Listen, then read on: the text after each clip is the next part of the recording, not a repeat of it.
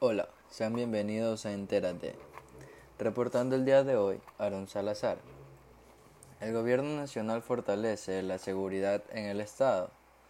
Con las resoluciones del Decreto Ejecutivo número 157, el COSEPE, Consejo de Seguridad Pública y del Estado, la Asamblea Constituyente de la República dio a conocer en el inicio del mes que se declara como área reservada para uso militar de defensa a los cerros Montecristi y San Isidro en Manabí, donde se colocará un radar español en los cerros como mecanismo para combatir el narcotráfico y el crimen organizado.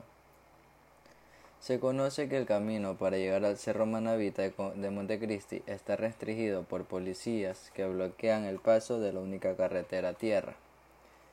Detrás de los agentes hay un grupo de militares con fusibles y carabinas que usan balas de goma. Aunque algunos montecristenses continúan oponiéndose al proyecto de seguridad nacional, la ministra de Gobierno, Alexandra Vela, dijo en un reconocido medio de comunicación que es indispensable para poder detectar los vuelos de las avionetas que durante muchísimo tiempo han estado realizando y aterrizando en pistas clandestinas en la provincia de Manabí. Este anuncio se da un día después de que varios manifestantes y habitantes de dicho lugar realizaron un plantón en modo de protesta a las afueras del municipio de Manavita.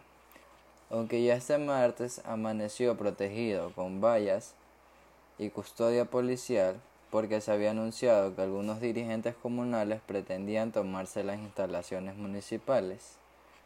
Se espera que los habitantes de dicha zona se adapten a la decisión tomada por la Asamblea Nacional y el presidente de la República, Guillermo Lazo.